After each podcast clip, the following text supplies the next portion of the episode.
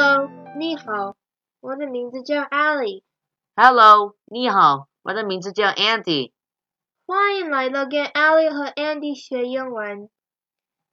Ally, let me ask you a question. If you choose one skill that is important to success, what is it? That's a hard question. There are many important skills to help you succeed. If I can only choose one, that would be public speaking. I have a dream that one day on the red hills of Georgia, Stay hungry, stay foolish. And I have always wished that for myself. You have the heart and the smarts to go with it. And it's up to you to decide, really. Where will you now use those gifts? Public speaking is an important way to improve your verbal expression and build your confidence.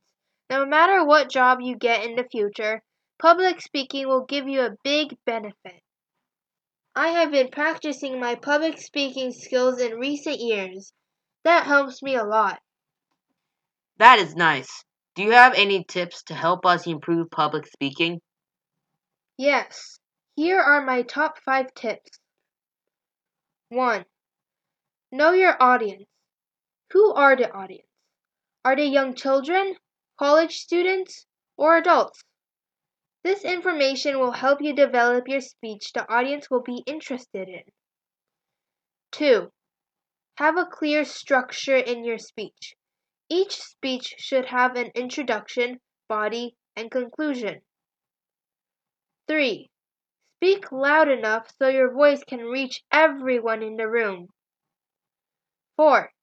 Maintain good eye contact during your speech. 5. Practice and rehearse your speech to gain confidence and be familiar with speech content. Great tips. I will use those tips when I have to give a speech in public. Thank you. You're welcome. 谢谢收听， Bye. Bye.